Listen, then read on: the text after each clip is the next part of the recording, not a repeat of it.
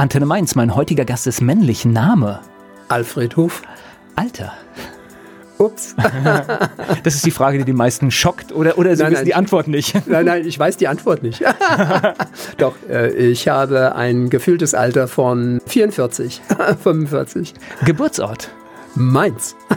Beruf?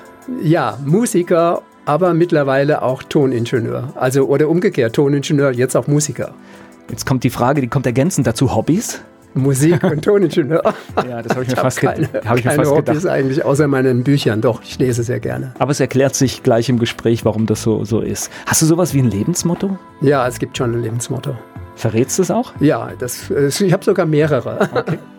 Also das erste Lebensmotto ist, dass man fair miteinander umgeht, respektvoll und nie beleidigend. So wichtig heute, es wird immer wichtiger. Ja. Und das heißt leben und leben lassen sozusagen, ne? in diesem ja. Zusammenhang. Und das andere, das ist aber mein, meine Art zu leben und das unterscheidet mich vielleicht auch äh, unter, das ist übrigens meine Frau, sie vertritt die gleiche Position, dass man nicht unterscheidet zwischen Arbeitszeit und Freizeit. Für uns ist das Lebenszeit und ich fülle das mit Sachen auf. Nicht alles macht Spaß, aber ich fülle das mit Sachen an, die mich zufriedenstellen. Da gehört mein Beruf dazu, da gehört die Musik dazu und manchmal höre ich ja auch nur Musik, um mich einfach zu orientieren, wie machen das die anderen. Ja, bin nur immer schockiert, dass es nicht immer besser ist, was ich da höre. das stimmt. Und äh, tatsächlich ist so ein Beispiel, was ich bringe. Ich habe mal eine Kassiererin an einem, bei, bei, einem Discounter gesehen, die einen Riesenspaß daran hatte, möglichst schnell zu sein. Und sie hat den Job ausgefüllt und hatte Spaß bei der Arbeit. Ich glaube, es geht in fast allen Bereichen, wenn man mit der richtigen Einstellung dran geht. So ist es. Es gibt ein gutes Beispiel im Sekretariat, was ich wirklich kenne. So eine Dame, die als Aushilfe beschäftigt wurde und hat nur eigentlich auf dem Blatt einen Stempel drauf machen müssen und dieses Blatt auf einen anderen Stapel zu legen. Und das war ihr natürlich nach dem ersten Tag schon langweilig. Und dann hat sie irgendwann gesagt, jetzt muss ich noch mal gucken, wie viel ich schaffe, wenn ich es mal richtig knallen lasse. Ja. Und dann ist die abgegangen und hat zig Formulare da gestempelt und zur Seite gelegt und war natürlich innerhalb von einer Woche die unbeliebteste Mitarbeiterin des Hauses, weil alle anderen fertig gesagt, war, genau. bist du denn nicht bekloppt, so schnell zu arbeiten? Du machst uns den ganzen Job ja nie, da müssen wir auch so schnell arbeiten und so. Also rausgekommen ist am Schluss, dass sie innerhalb von einem halben Jahr befördert wurde und die wurde nachher die Chefsekretärin des Unternehmens, also der, des Chefs. Also auch gut. Auch das, das war nur, weil sie einfach es sich selbst eingerichtet hat, selbst zu sagen, ich mache zwar nur Stempel auf, ich habe zwar mehr drauf, aber ich mache das jetzt, aber dann mache ich es mit voller Energie. Ich glaube, das geht fast überall. Besonderes Merkmal, was meinst du, sagt deine Frau, die Menschen, die mit dir arbeiten, was macht dich aus? Was mich ausmacht? Ja. Sie sagt, je stressiger es wird und je aufregender, je ruhiger würde ich werden, sagt sie. Das bedeutet aber, dass ich dann hingehe und versuche mich zu fokussieren. Vielleicht werde ich deshalb ruhiger. Also ich konzentriere mich dann auf genau das, was im Moment wichtig ist und voll, blende alles andere ich bin, aus. Ich bin voll bei dir, das mache ich genauso. Das, das geht nicht anders. Aber ja. das wird anscheinend, äh, also da gibt, es gibt Live-Sendungen bei uns, die wirklich, wenn da geht vorher, geht dir das, stirbt das Mikrofon und du weißt nicht, woran es liegt. Ist der Mikrofonverstärker, ist die Kapsel, ist es Feuchtigkeit, ist es. Ja. Und das heißt, du bist dann kaputt. komplett im Prozess und siehst alles um dich herum eigentlich gar und nicht wenn mehr. da noch, Alfred, guck mal hier, Alfred, guck mal da. Und gesagt, du kannst mich jetzt im Moment leider nicht stören. Also freundlich noch, auch noch viel zu freundlich, viel zu nett, weil die Leute denken, naja gut, der hat ja, der, so viel Zeit wird er noch haben, mit mir zu plaudern. Ja, geht im Moment leider nicht, weil wir haben in fünf Minuten Aufnahme und irgendwas ist nicht in Ordnung. Und das, das meinte ich mit fokussieren. Ich konzentriere mich auf das Problem. In der Regel funktioniert das dann halt auch. Ich kriege das auch irgendwie immer hin. Ich weiß aber nicht warum. So, lass uns später über die Probleme sprechen. Besuch aus Mainz 3 ist Alfred Huf ist hier zu Gast bei Antenne Mainz. In Mainz 3 ist das Medienhaus, das er betreibt. Was es da alles gibt, das verrät Alfred Huf im Gespräch hier bei Antenne Mainz. Fangen wir mal an. Du bist ein, du bist ein echter Mainzer, das heißt, ja, ja. Du, in der sechsten Generation sogar schon. Wow. Oder siebte. Mein Opa, also Ur-Ur-Uropa sozusagen, das waren mal sechs Brüder und die haben alle mit Nachnamen Schüler sechs verschiedene und deshalb auch Mainz Dreist. Da brauchst du nur reinzugucken, wie viele Familienschüler es dort gibt. Und einer dieser Pfade der Geschwisterschüler ist mein Ur-Ur-Uropa sozusagen der dann, deshalb bin ich auch eine, eine halbgeborene, sozusagen ein halbgeborener Schüler. Meine Mutter ist eine Schüler. Okay. Und eigentlich bin ich das Konglomerat aus Gut und Böse, weil mein Vater ist ein Finder. okay. Ja, ich, bin, ich bin in Finden groß geworden. Ah ja, ja, ich bin in Finden zur Schule gegangen. Okay, ja. ja. Okay, haben wir auch gemeinsam. Ja, ja, ja Gemeinsamkeiten. Ja, obwohl ich äh, Finden, ich fand das, äh, habe da auch gerne gelebt. Also muss ich jetzt ganz ehrlich sagen, heute, ja. heute zwar äh, wohne ich, wohne ich ein bisschen außerhalb, aber ich habe gerne in Finden gelebt, es war alles da und es hatte irgendwie auch so ein bisschen diesen Dorfcharakter und ich glaube, der ist auch heute noch. noch er ist auch heute noch da und ja. ich habe auch immer noch Kontakt mit dieser Kirchgasse mein Vater war Bäcker und Konditor und hat beim, äh, mich, beim Bäcker Bäcker, so hieß der damals in der Kirchgasse, ist jetzt mittlerweile die Bäckerei Wagner. Okay. Da hat er gearbeitet früher. Und dann bin ich morgens auf dem Weg zur Schule. Da gab es zwei Schulen, eine katholische Bekenntnisschule und eine Simultanschule. Das waren die Evangelien in der Lambertstraße und die katholische äh, Bekenntnisschule, die war etwas außerhalb oben am Ort. Und da bin ich äh, immer an den. Äh, wo, wo, bist du zur Schule gegangen? Oben in der katholischen Bekenntnisschule okay. am Ende des Orts. Dann bin ich halt okay. über den Bus, hab nach der Bushaltestelle immer an der Bäckerei vorbei. Und meine Oma, also väterlicherseits, die hat da gelebt. Und da war der Rollladen immer so 20 Zentimeter offen. Da lag immer ein Kaffeestückchen morgens um 7 Uhr, 7.30 Uhr schon, ganz früh.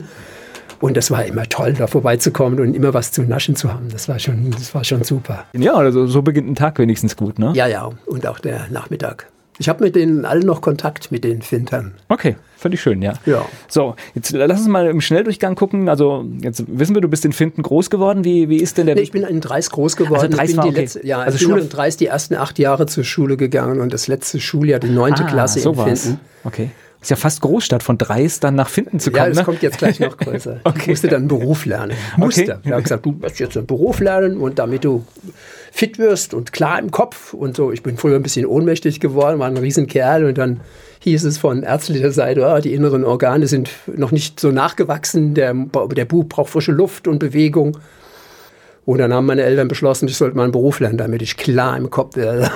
okay, aber äh, ganz kurz, bevor wir auf den Beruf kommen, lass uns ganz kurz noch, das heißt, Kindheit war alles in Dreis? Äh, in ja, Dreis und Umgebung in dieser wunderschönen Obstbaugegend und ja, Feld und 300 Einwohner, sehr ländlich geprägt. Äh, morgens früh halb sechs Spargel stechen, nachmittags Kirschen ernten. Ja, sehr Kartoffel ernten, das war alles dabei. Ja. Aber eigentlich eine schöne Zeit, oder? Ja, also es gab so eine Zeit, meine Aber Mutter hat das beschrieben. Kartoffelernte, gab es Landwirtschaft bei euch in der Familie? Ja, ja, mein ah, Opa okay. hat, und das hat mein Vater dann übernommen, obwohl der Bäcker war, hat er nachmittags so als Hobby-Landwirt. Nur wir hatten dann keine Tiere mehr, also keine Schweine, keine Hühner mehr. Aber ich bin mit Hühnern, Schweinen und zwei Ziegen und vier Katzen bin ich groß geworden. Wobei Landwirtschaft, da weiß man immer, was Arbeit ist, ne? Ja, da gab es auch immer zu arbeiten. Ja, okay. Aber das war okay. Absolut. Ich habe das äh, auch gerne gemacht. Es, war auch, es gab ja auch nichts anderes. Aber ich habe in der Zeit halt auch den Weg zur Musik gefunden. Das darf man nicht vergessen. Ich habe mit acht dann begonnen, Schlagzeug und Trompete zu spielen. Okay. Aber zwei laute Instrumente im Haus das war ja, nicht so ganz aber, cool. Für aber doch faszinierend, gell? Was, was in so jungem Alter für Dinge passieren, die dann im Leben so einen starken Einfluss haben, ne?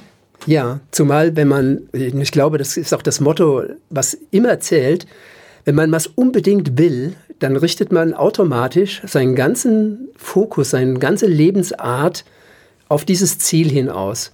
Und irgendwann ist das Ziel erreicht. Aber dann träumt man sogar davon. Wir haben zum Beispiel das Problem, da waren wir achteinhalb, keine neun Jahre alt, Kinder, wollten wir eine Band gründen. Das ist ja in jedem seinem Kopf sozusagen.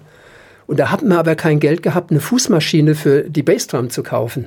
Also der Edgar, einer meiner Freunde, der hat Schlosser gelernt dann später. Äh, der war aber schon ziemlich fit und hat Metallhaus liegen gehabt von seinem Vater oder noch äh, Metallstücke. Und da, und da haben wir uns eine Fußmaschine mit abenteuerlichen Federn, Mechanismen gebaut, selbst gebaut. Und ein Fußabdruck war von mir, weil ich musste Schlagzeug spielen.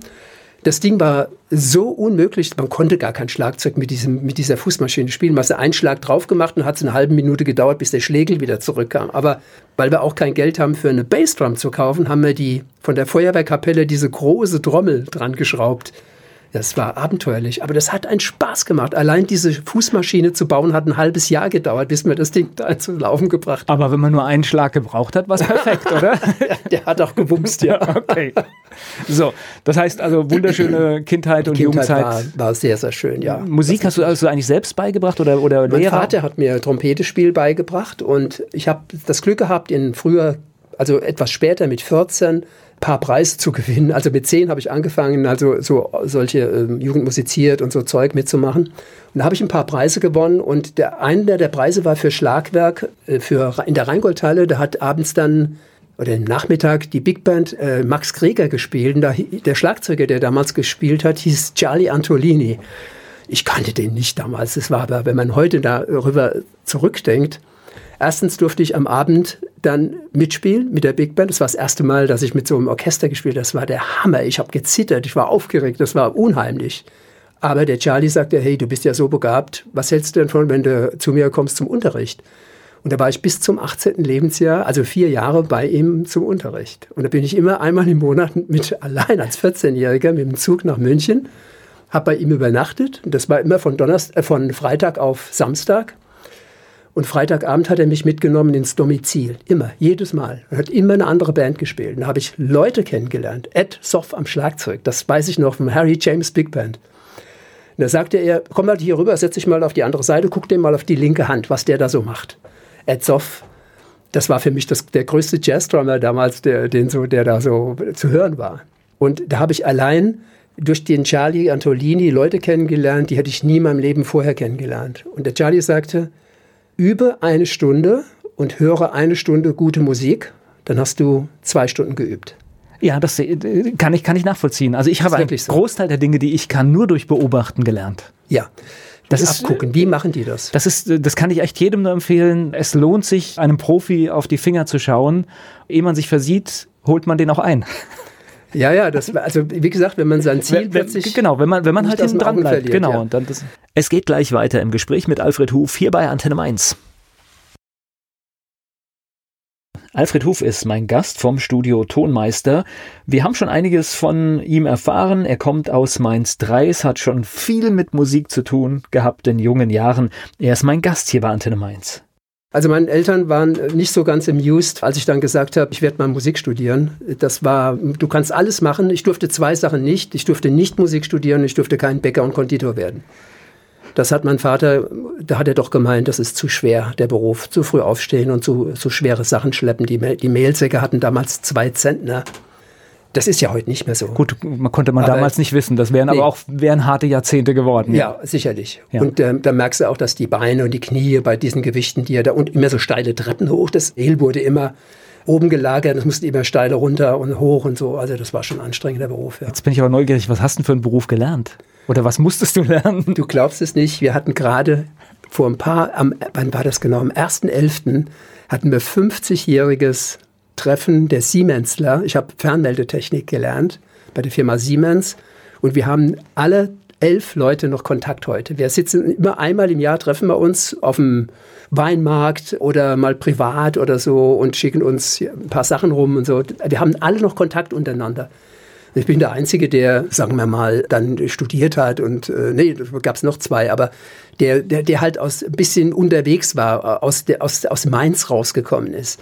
Alle anderen sind in ihrem Beruf gefangen und bleiben Fernmelder und haben sich und das sieht man leider, das darf man fast nicht laut sagen. Aber ich wollte sagen, also ich, ich über, es geht gerade im Kopf, das ist ja viele Jahre ganz gut gewesen, aber gerade die letzten. Und jetzt äh, sind die kritisch. alle in Pension und ja. haben keine andere Aufgabe mehr. Und das hat mich ein bisschen berührt, weil ich habe den großen Vorteil, ich kann in Rente gehen, wann ich will. Also ich kann, ich entscheide selbst, wenn ich aufhöre mit der Arbeit. Aber ich, was soll ich denn mit der Musik aufhören? Ich mache ja nichts anderes. Ich, wenn ich privat da sitze, lese ich entweder ein Buch oder ich mache Musik. Privat halt auch. Also ja. ich äh, habe auch immer, ich überlege immer, aber ich finde dieses Konzept zu sagen, du arbeitest und dann gehst du irgendwann in den Ruhestand und machst nichts mehr. Ich, ich, das, das geht gar nicht in meinen Kopf rein, weil ich weiß nicht, entweder machst du was gerne, vielleicht schaffst du dann nicht mehr ganz so viel, dann machst du weniger. Genau. Ja, und ja. das finde ich, das finde ich ein Gedanke, mit dem kann ich gut leben.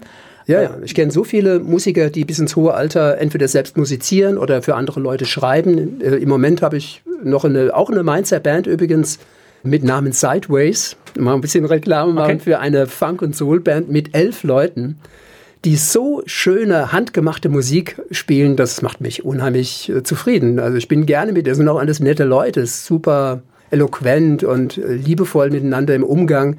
Dass da mal einer bei der Probe nicht da ist, ist kein Problem, weil dann ist halt, dann spielen wir halt nur mit drei Bläsern. Aber wenn alle vier da sind, dann drückt das ganz schön. Das macht oh, das echt Spaß. Aber das gibt es ja heute gar nicht mehr so oft, nee. dass du so großes äh, Ensemble äh, allem, hast, wo richtig das, Druck ist, ja. Wenn das Menschen sind, die damit Geld verdienen wollen, ist es leider die falsche Band. Ja, das ist halt auch mehr für den Spaß. Aber so gut, das ist leider, kann man sich erhalten halt. Leider in vielen Kreativberufen ist das mit dem Geldverdienen heute schwierig geworden. Ja, das ja. Ist, es geht gleich weiter im Gespräch mit Alfred Huf hier bei Antenne Mainz.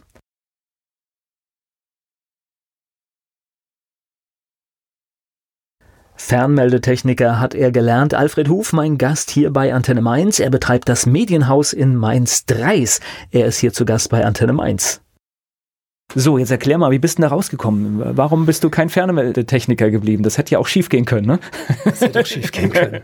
Ja, ich war aber schon klar. Also, die, also wenn man dies jetzt beim 50. beim Treffen hieß es, äh, bei dir war das sowieso klar, dass du Musiker wirst. Ich habe immer anscheinend davon gesprochen. Ich habe immer die Trompete am, dabei gehabt, wenn irgendwas wäre und habe immer irgend Musik gemacht. Ich war immer mit der Musik unterwegs. Aber oft merkt man das ja in jungen Jahren noch gar nicht, dass man nee, auf dem richtigen Weg ist. Aber, aber klar, wenn man es den anderen ständig also erzählt. Muss, ich habe jetzt gerade vor ein paar Wochen einen Bundeswehrkollegen getroffen, mit dem ich zusammen auf dem Zimmer gelegen habe. Ich war am Schluss in meiner, ich war 15 Monate bei der Bundeswehr und das letzte Jahr in der Kurmainz-Kaserne hier in Mainz.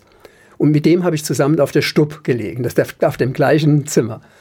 Und den treffe ich und er sagte, hey Alfred, wie geht's dir denn? Und gesagt, ich sagte, ja, Entschuldige, jetzt weiß ich gar nicht, woher kenne ich denn dich? Ja, wir haben zusammen. Und dann hat er mir das erzählt. Ich wusste das nicht mehr. Und er hat erzählt, dass ich im Zimmer Trompete geübt habe und auf dem Flur Schlagzeug. Und da habe ich gesagt, das kann doch nicht sein. Du, doch, du warst das. Du hast immer da geübt und gemacht. Du hast dein Set dabei gehabt. Das war immer so laut, weil er so Gehalt hat.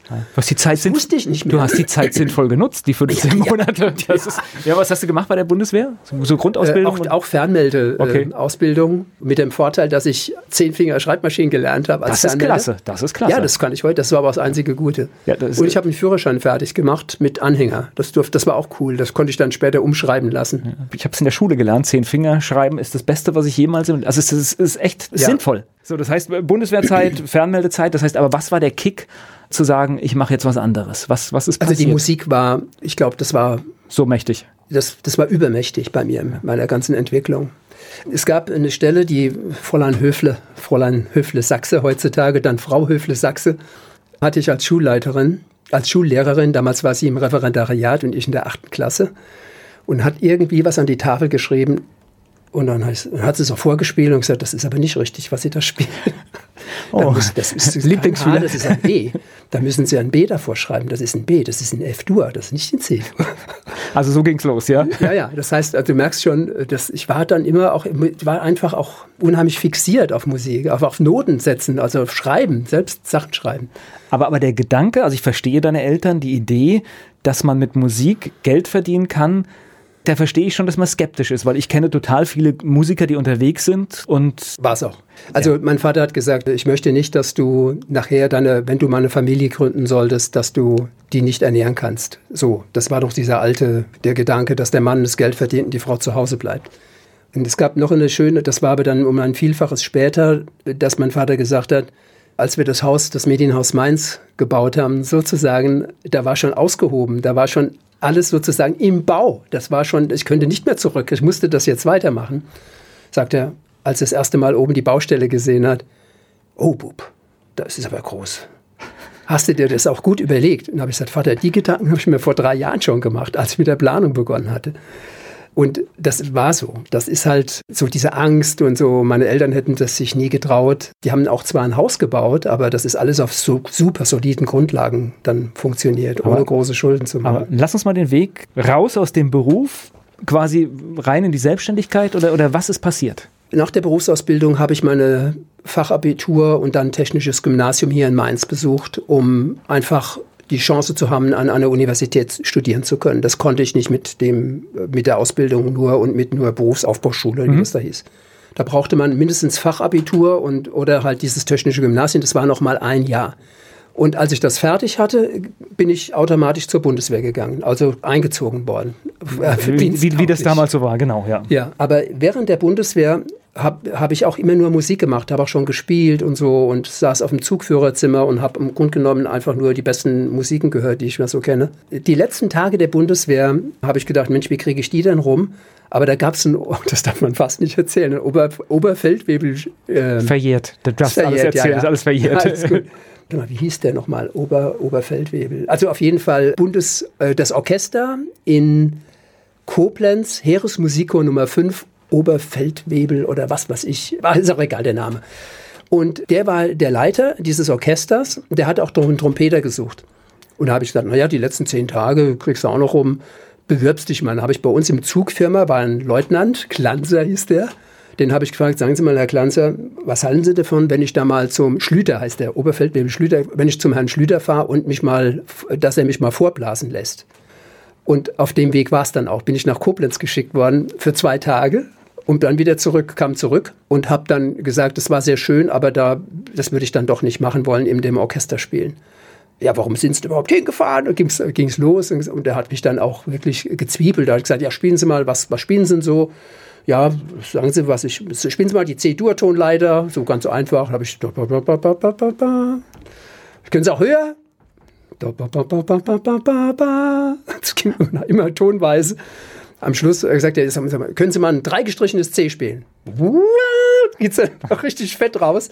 Und gesagt, ja, warum blasen Sie das denn nicht gleich? Und gesagt, ja, Sie haben doch nur gesagt, ich soll nicht C-Dur-Tonleiter spielen. Die reicht ja doch die eine.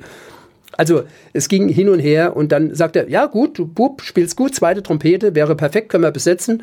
Würden Sie sich für zwei Jahre verpflichten, also Z2? Da sagte ich, nein, also Herr Oberfeldwebel, Schlüter, das, oder keine Ahnung. Das tut mir leid, ich wäre ja in fast in sechs oder sieben Tagen werde ich ja entlassen und ich wollte eigentlich nur auch meine Zeit rumbringen.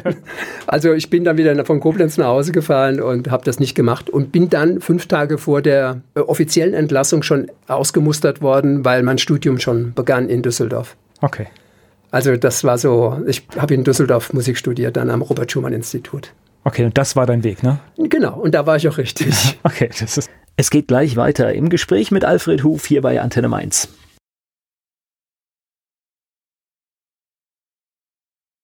Aus Mainz-Dreis kommend ist er nach Düsseldorf zum Studium gekommen. Alfred Huf vom Studio Tonmeister ist hier zu Gast bei Antenne Mainz. Das heißt, Studium in Düsseldorf durchgezogen? Ja, ja ich habe, es ist noch eine Sache passiert, der, der Bernd, ein Freund von mir, der hat Ton- und Bildtechnik studiert, auch in Düsseldorf. Dem habe ich Mathe-Nachhilfe gegeben. Er ist zwar dann blöderweise auch durchgefallen, wurde zwangsexmatrikuliert, aber es ist, glaube ich, nicht, dass es an mir lag. Der ist auch als Toningenieur äh, unterwegs, also auch für den WDR unterwegs und so. Aber ich habe das halt parallel nach dem vierten Semester gemacht und das war deshalb möglich für mich, weil mir die Musik so leicht gefallen ist. Ich musste da nicht so viel machen wie andere, die sich alles so hart erarbeiten. Also ich habe bis zum vierten Semester fast alles vom Blatt gespielt. Okay. Für sämtliche Etüden.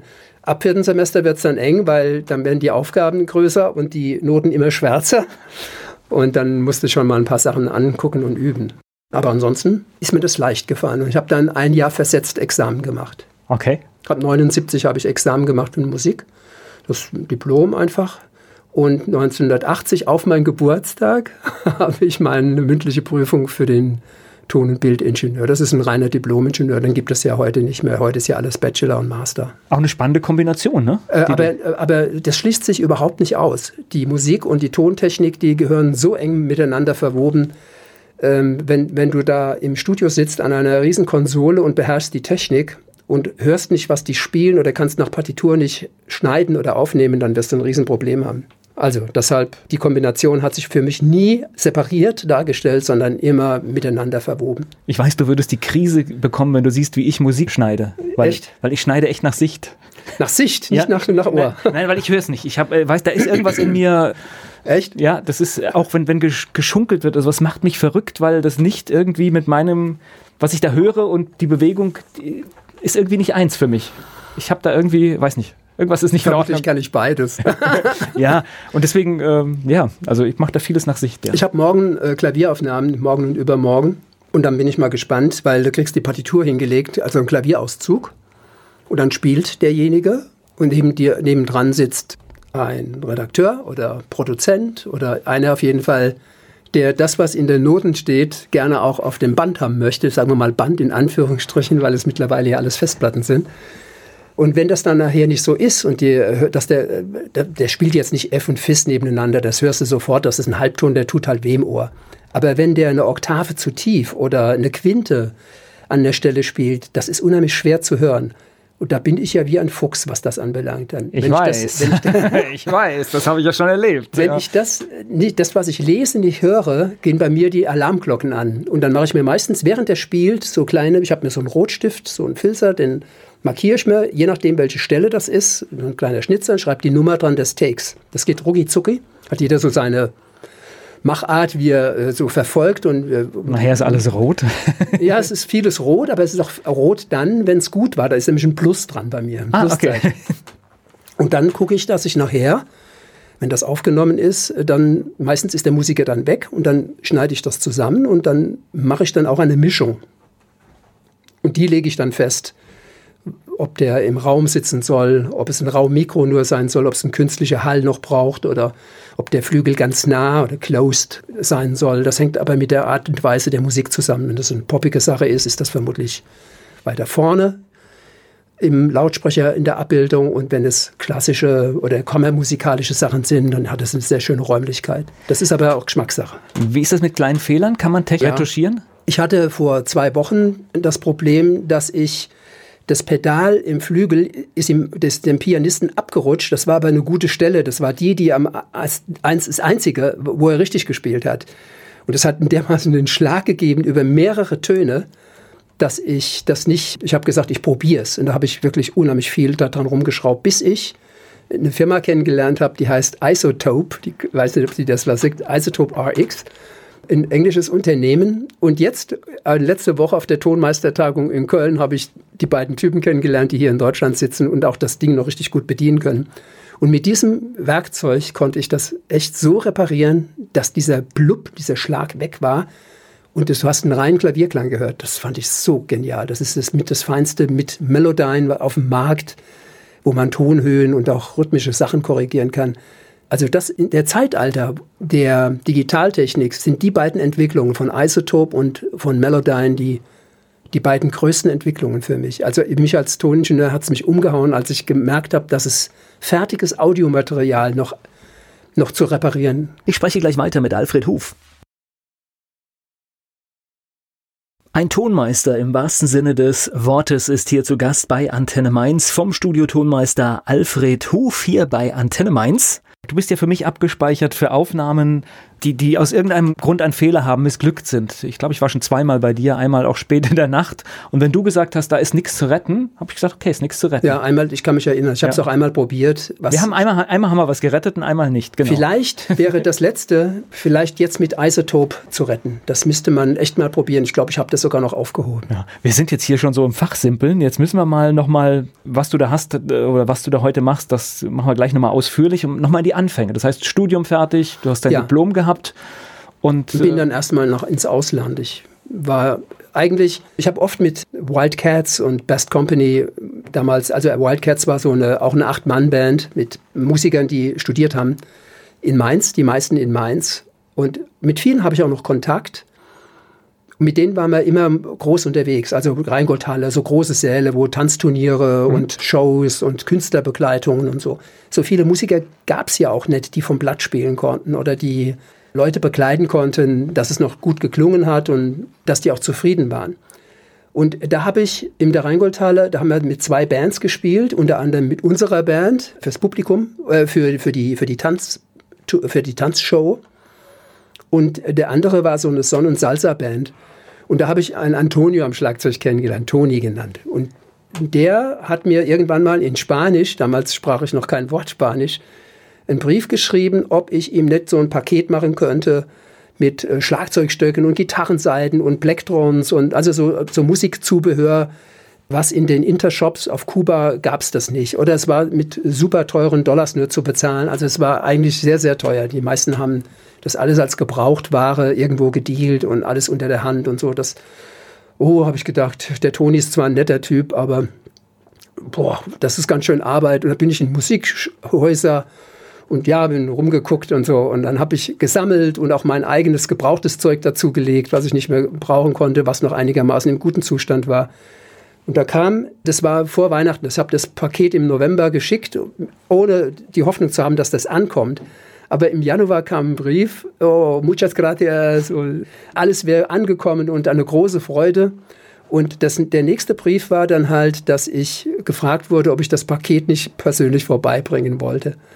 Und da habe ich gedacht, na ja gut, Kuba war es noch nicht. Havanna ist eine schöne Stadt, kann man sich ja mal anschauen. Aber so viel Knete hatte ich halt auch noch nicht gespart und habe dann einen Flug gebucht, ich glaube, für über etwas um die 1700 Euro, äh, Mark damals und hat 14 Tage Varadero gebucht, also so ein Touristenvisum. Und aus diesen 14 Tagen, ich glaube, ich habe nur die erste Nacht in Varadero geschlafen, dann hat mich der Toni abgeholt, dann waren wir in Kuba, dann wurde ich seiner Familie vorgestellt, da war es so spät, dass er nicht mehr zurückgefahren ist. Hat gesagt, hier kannst du in dem Bett, da kannst du schlafen, kannst du bleiben. Und dann habe ich eigentlich vier Monate bei dem zu Hause verbracht. Okay. Nach drei Monaten musste ich offiziell ausreisen. Oh. Weil, weil die drei, offiziell heißt, sein Cousin hat am Zoll gearbeitet, also 50 Dollar in den Reisepass. Ausgereist mit einem Fuß, mit dem anderen Fuß wieder eingereist. Und da bin ich nochmal geblieben. Ja, und aus den 14 Tagen sind halt vier Monate geworden. Und was ich da musikalisch erlebt habe, da zähre ich noch heute von. Das ist, das war musikalisch die also. Da gehen die Augen auf. Beste Zeit oder was hier? Ja? Nein, das war so eine andere Musik, die ich noch nie so gekannt habe. Ich habe alles, ich habe ja ein klassisches Musikstudium absolviert und die haben überhaupt überhaupt nicht klassisch gespielt, die haben alles nebendran gespielt. Da ist der Bass auf der 2 und auf der und und der Schlagzeuger spielt nie auf die 1. Ähm, und die Kuhglocke ist immer ein bisschen zuvor und die Timbales, die kommen immer und irgendwo mittendrin in die eingemacht und trotzdem ruft das wie die Sau. Und dann habe ich mich hingesetzt, hat ja Noten schreiben können und habe das alles transkribiert, also die Sachen, die die gespielt haben, das war auch eine Höllenarbeit. Habe die Sachen angefangen aufzuschreiben, wie die das spielen. Und weil es die Noten nicht dazu gab, habe ich mir einfach kleine Pfeile gemacht. Also über eine Note ein Pfeil nach links heißt ein bisschen früher spielen und ein Pfeil nach rechts ein bisschen später spielen. Aber das konnte man nicht so genau definieren, wie viel später und wie viel früher. Und ich kam ja irgendwann zurück und dann hieß es hier in Düsseldorf und in Köln, da gibt es einen Schlagzeuger, der, der spielt wie ein Kubaner, ey. So kam das dann.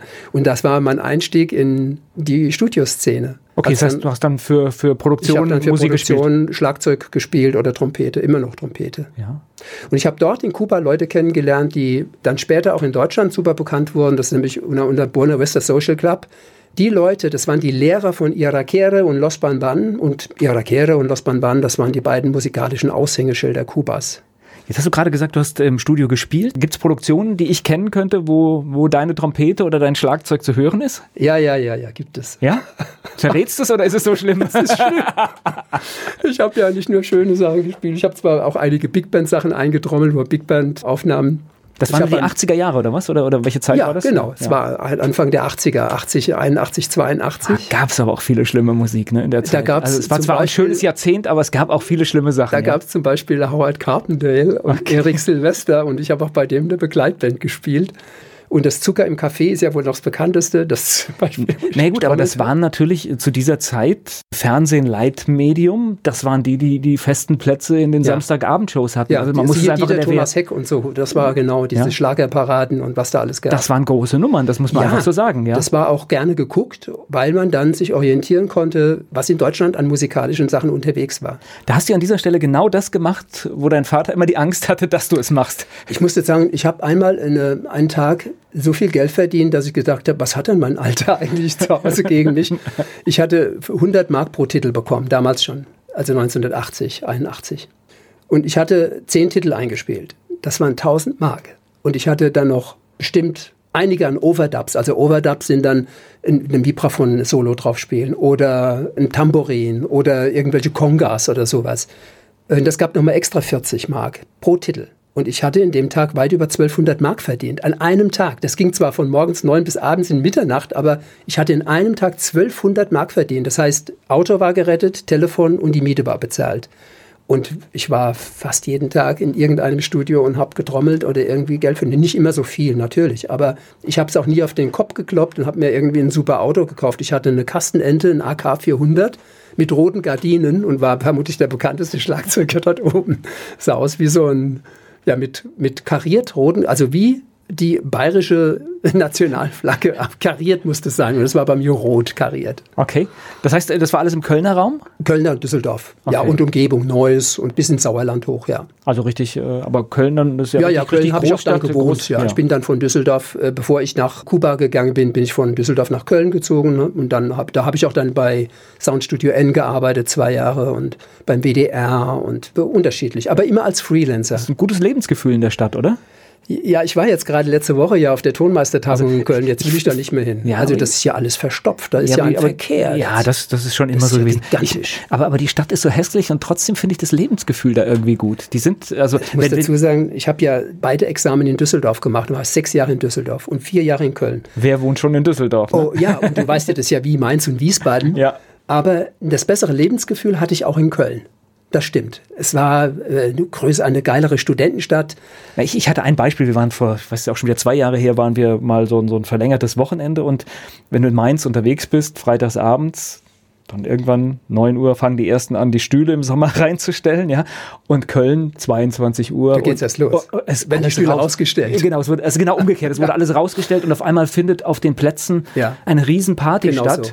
Und das also klar, irgendwann nervt dich das auch, aber, aber ich fand das dann, wenn du als Tourist da rumläufst, fand ich das klasse. Düsseldorf hat ja auch eine große Universität und auch da ist auch immerhin Beuys. Ich habe den, äh, den Josef Beuys noch kennengelernt, weil die Musikhochschule ist direkt neben der Kunsthochschule und der Rasen hinter den beiden Gebäuden ist sozusagen gleich. Also während der Beuys mit seinem Kreuz auf dem Rasen gesetz, gesessen ist, mit, mit seinen Halbkreisschülern haben wir immer genannt, haben wir da unsere Pausen verbracht. Und das, das war eine tolle Zeit, weil aber die Universität, und ich habe da in der Nähe gewohnt am Hennekamp, im Studentenwohnheim, das war, da komischerweise hatten die nicht die Stadt belebt, so wie das in Mainz auch ist, die Studentenstadt, oder wie das in Köln ist. In Köln war es cooler, ja. Es geht gleich weiter im Gespräch mit Alfred Huf. Ich bin Volker Pietsch. Der Musiker und Tonmeister Alfred Huf aus Mainz-Dreis ist zu Gast bei Antenne Mainz. Wir haben schon viel von dir erfahren über das Studium und jetzt aber die Frage, wie bist du aus der Region Köln wieder zurück in die Region gekommen? Es stand im Kölner Stadtanzeiger einmal eine Anzeige, die hieß, das Rundfunkorchester des Südwestfunks sucht einen Tonmeister. Und da habe ich gedacht, naja, bewerbst dich mal, es kann ja nichts schiefgehen, hast ja dein gutes Leben dort oben, aber lange Rede, kurzer Sinn. Ich habe mich da beworben und damals gab es den Ernst Kochern, das war der Tonmeister, mit Emmerich Smola war der Dirigent. Und der Nachfolger von Ernst Kochern wurde ich dann für dreieinhalb Jahre. Bin dann zum Rundfunkorchester und die sitzen in Kaiserslautern. Also bin ich von Köln nach oh. Kaiserslautern gezogen.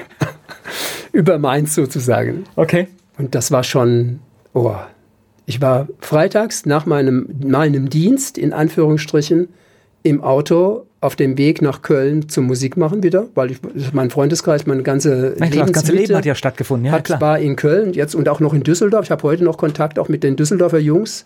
Und wir treffen uns auch. Aber ich war jetzt auch beim Willi, mein Freund von mir, der in der Nähe von Köln wohnt, in Dormagen. Und den habe ich jetzt besucht, da kann ich bei ihm übernachten. Da trinken wir Fläschchen Wein, springen meistens hier einen mit aus unserer Ecke. Das schmeckt ihm am besten. Die haben ja keinen guten Wein da oben. Ja, das ist natürlich ähm, jetzt. Das sind ja alles Biertrinker. Da freut er sich halt auch. Und dann schwätzen wir, wir haben die halbe Nacht da bis um 2 Uhr morgens geschwätzt. Und dann bin ich zum Freund Michael Sauer gefahren, zum Music Store und habe dem mal Hallo gesagt auf dem Kaffee und bin ich wieder nach Hause gefahren. Aber Kaiserslautern war dann auch der Grund, warum du wieder nach Mainz gekommen bist? Nee. Nein? Kaiserslautern Sag war. Jetzt. Nee, nee. Ich hatte in Köln damals das Problem, dass die Studios oder die Musiker erst in der Mittagszeit äh, vor 11 Uhr ging gar nichts und also ab 14 Uhr, 15 Uhr begann eigentlich erst die Produktion, die dann halt immer bis in den Abend rein dauerten. Mir war das zu langweilig, den ganzen Vormittag da zu warten, bis irgendwas passiert. Und dann habe ich mich erinnert, dass es an der Musikwissenschaftlichen Fakultät den, den Professor Fricke gab, der. Das heißt, du bist ein Frühaufsteher oder was höre ich ja, jetzt Ja, eigentlich schon. Also okay. ich bin, ich war heute noch, also ich bin so kein Langschläfer. Das Mutter, also halb acht, acht ist bei mir schon äh, super lang, wenn ich dann. Na gut, also auf jeden Fall hat der Fricke Seminare angeboten für Akustik und der, der Fricke war damals, oder ist immer noch, der ist leider verstorben mittlerweile, der Akustikpapst derjenige, der sich mit den Abstrahlcharakteristiken von Instrumenten, von Sprache, von Stimme, das hat mich fasziniert. Und da bin ich auch natürlich mit meinem Fahrrad dorthin und habe mich da reingesetzt. Das sieht mich dann halt auch natürlich. Wo gehören Sie hin? Ja, ich wollte das nur mal mir anhören. Wie heißen Sie? Huf, ja, aber Herr Huf, Sie können nicht hier einfach in meine Vorlesung kommen, dann müssen Sie sich schon immatrikulieren. So ging das dann. Naja, gesagt, ich habe ja schon zwei Examen, was, ich wollte mich doch nur mal, ich interessiere mich nur für Ihr Fach so sehr. Trotzdem, das geht nicht. Sie müssen sich immer, gut, habe ich mich immatrikuliert und habe angefangen halt Musikwissenschaften zu studieren. Das war halt so das Sprungbrett in eine Welt, die ich mir dann plötzlich so aus, aus der Theorie angeguckt habe. Ich war in der Praxis. Die Toningenieurausbildung war auch sehr praxisorientiert. Da gab es Messtechnik und Studiotechnik. Da musstest du halt auch richtig was tun dafür. Und das war plötzlich eine theoretische Welt.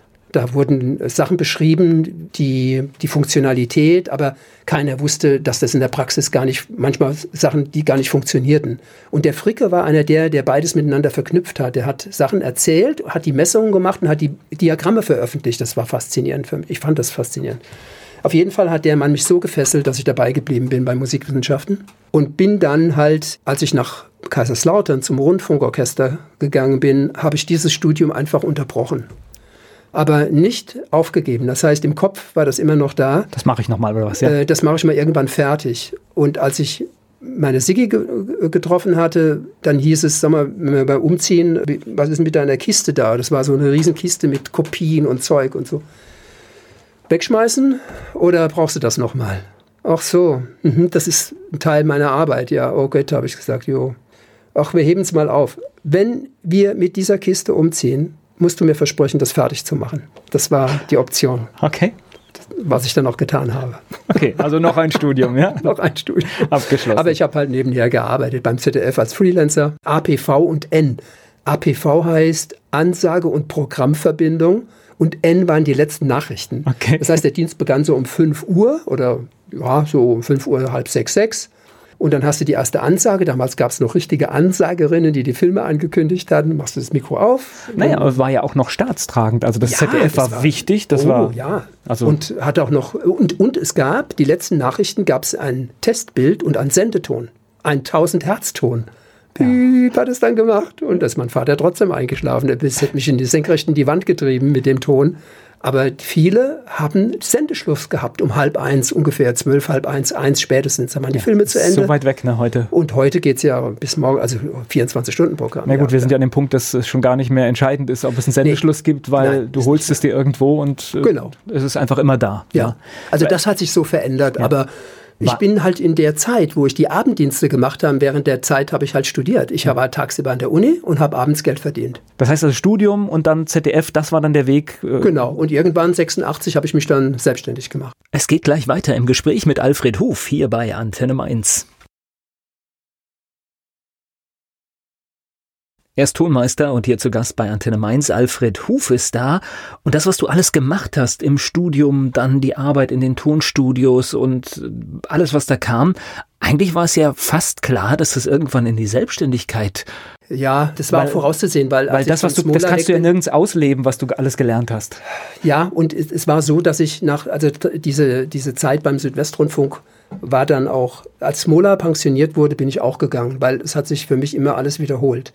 Also das war das Repertoire immer das gleiche. Manchmal hatten wir einen Gastdirigenten oder einen Gastmusiker oder einen Solisten und habe da auch unheimlich viel mitgekriegt, habe auch viel gelernt da und auch große Reparaturkenntnis. Aber die Mikros hingen jeden Tag an der gleichen Stelle. Da waren auch Spinnweben angesetzt, weil die ja nie verrückt wurden. Na, das Orchester war jedes, jeden Tag gleich. Ich könnte jetzt böse sagen, es sind natürlich Anstalten und das ist natürlich, das, das macht natürlich auch irgendwas mit den Vorgängen. Ja, ja, ja schon. Also ich habe auch einmal versucht, was zu ändern, das ist aber überhaupt nicht gut angekommen. Also das lässt man dann und irgendwann habe ich mich da halt erinnert, mach doch dein Studium fertig und bleib Freelancer. Und beim ZDF hat man mich sofort genommen. Ich habe da überhaupt keine große Bewerbungen schreiben müssen als die gehört haben, was ich mache oder was ich schon als Toningenieur gemacht habe. Ich habe mit dem Herbert Grönemeyer zum Beispiel die vor Bochum die LP in, in Köln aufgenommen, Howard Carpendale mit auch Erik Silvester natürlich, dann Peter Orloff. Ich ist, ist es vorher mit Currywurst gewesen, die Nummer? Nee, das, das, das war, noch, Currywurst, noch war, nee, Currywurst war davor, ja. Currywurst war davor, nach okay. der Currywurst. Okay. Das war auch alles nicht sehr erfolgreich von Herbert Nee, der hat, vier, der, glaube ich, vier Alben gebraucht, bis, bis, bis ah, er ja, da war. ja. war. Ja, ich glaube vier oder fünf sogar. Ja. Und mit Das Boot, wo er mitgespielt hat, da kam Bochum auf den Markt, kurze Zeit später. Und das war eigentlich sein Durchbruch. Ja. Und das ist ja immer noch ein Hammermusiker. Hat jetzt auch eine unheimliche, der hat jetzt eine neue LP, ja. in Anführungsstrichen CD produziert. Na, LP kommt wieder. LP kommt wieder, ja. also Back ist, to the Roots. ja.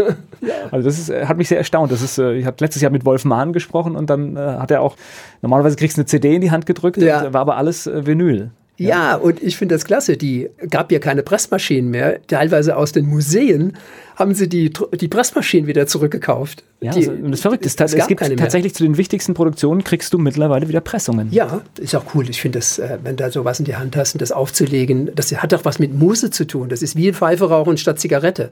Eine Pfeife steckt man sich nur an, wenn du gut gegessen hast und wenn du zur Ruhe kommst und vielleicht ein gutes Glas Wein dabei hast. Aber eine Zigarette raucht man immer zwischendurch, komischerweise. Das kannst du für eine Pfeife nicht machen. Erstens wird die Pfeife zu heiß, es schmeckt nicht, ist zu hektisch, mache ich auch nicht. So, jetzt hast du gesagt, du hast dann im Prinzip dich selbstständig gemacht. Du hast ein Studio aufgebaut und du baust ja nicht nur Studios. Das kann man ja. Nee, ich habe mir, mein erstes war im Keller meiner Eltern im, ja. im, im Elternhaus.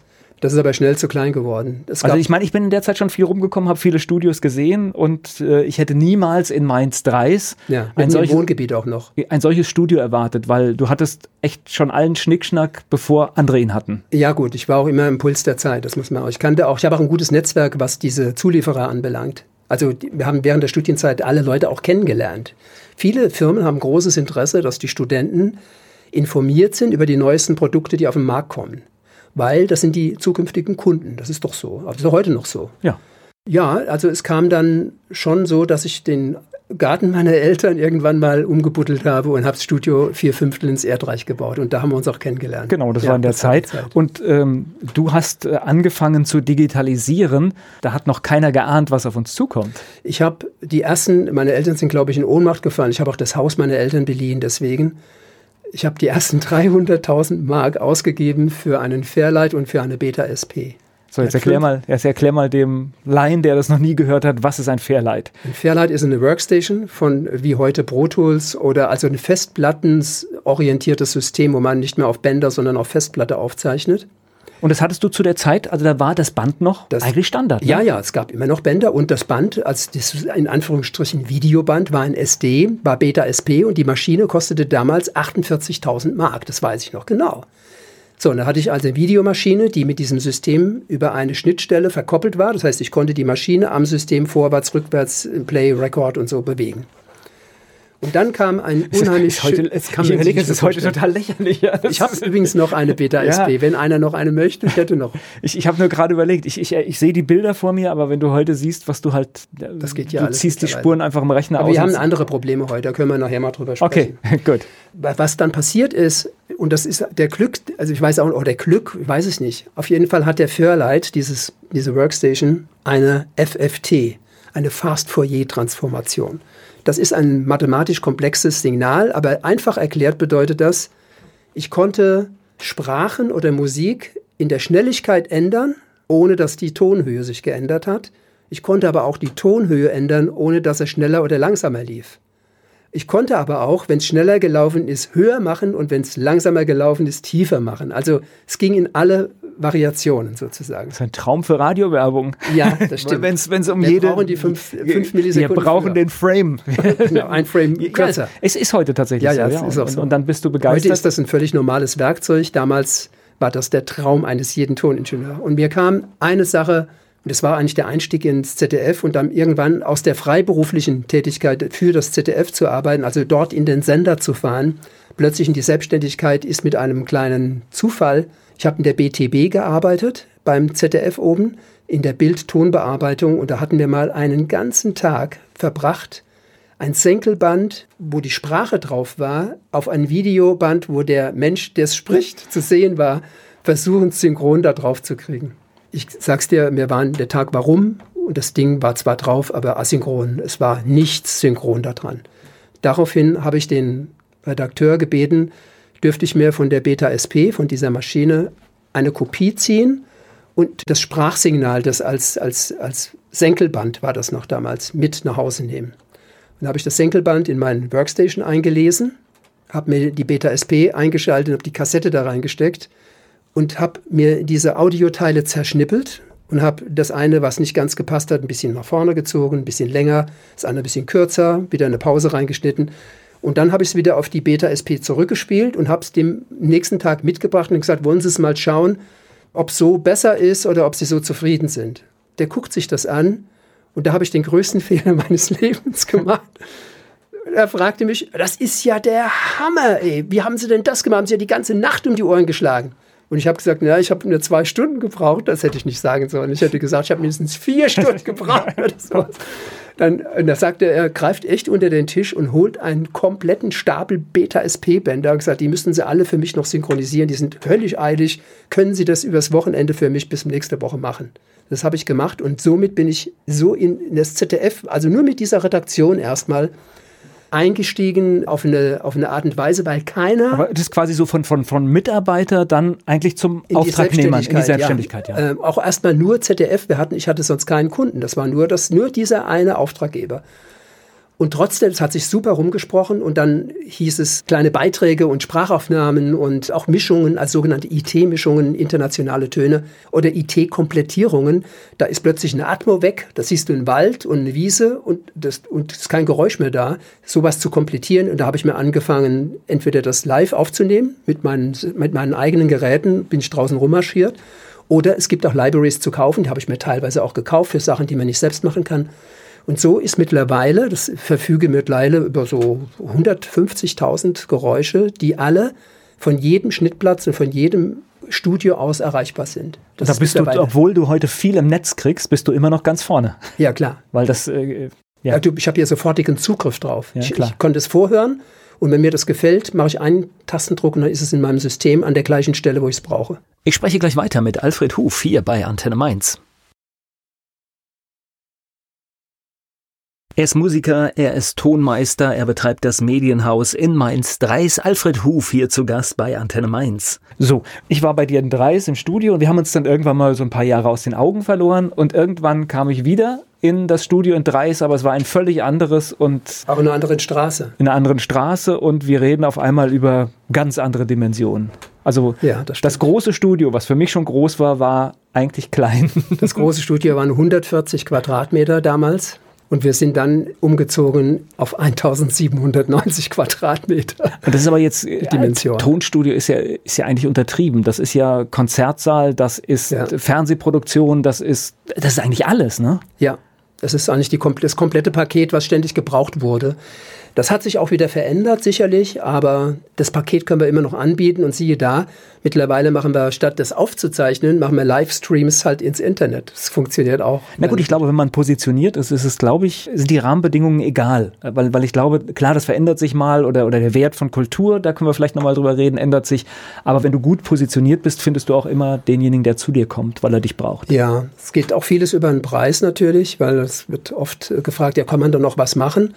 Und wir, wir sind dann auch, statt teurer zu werden, eigentlich, eigentlich immer billiger geworden. Das ist eigentlich völlig konträr, weil du den Markt sonst nicht mehr befriedigen kannst. Ja gut, wir müssen natürlich sagen, in, in, der, in der ganzen Industrie, sage ich mal, ist ja Folgendes passiert. Also ich kenne einen ganz schlimmen Fall, die haben alles neu gemacht in der analogen Zeit ähm, und haben dieses Zeitfenster nicht kapiert, das digitalisiert wird. Ja. Und auf einmal waren zig Geräte, zig Arbeitsplätze wertlos von einem Tag auf also den anderen. Also Geräte bei uns wertlos ist auch bei uns der Fall. Auch in äh, würde die Sigi würde sagen, da steht mein Ferrari so ungefähr. Es ging Und so schnell, also das wirklich, das war so Ende der 90er Jahre. Auf einmal konntest du nicht zugucken, da, da hattest du das irgendwie äh, ein Mischpult für 100.000 Euro, Och, das, das analog gereicht, war. Ja, ja und ja. das war aber am nächsten Tag war das eigentlich nichts mehr wert, weil da kam die digitale Variante, die dann und die war nicht besser, davon abgesehen.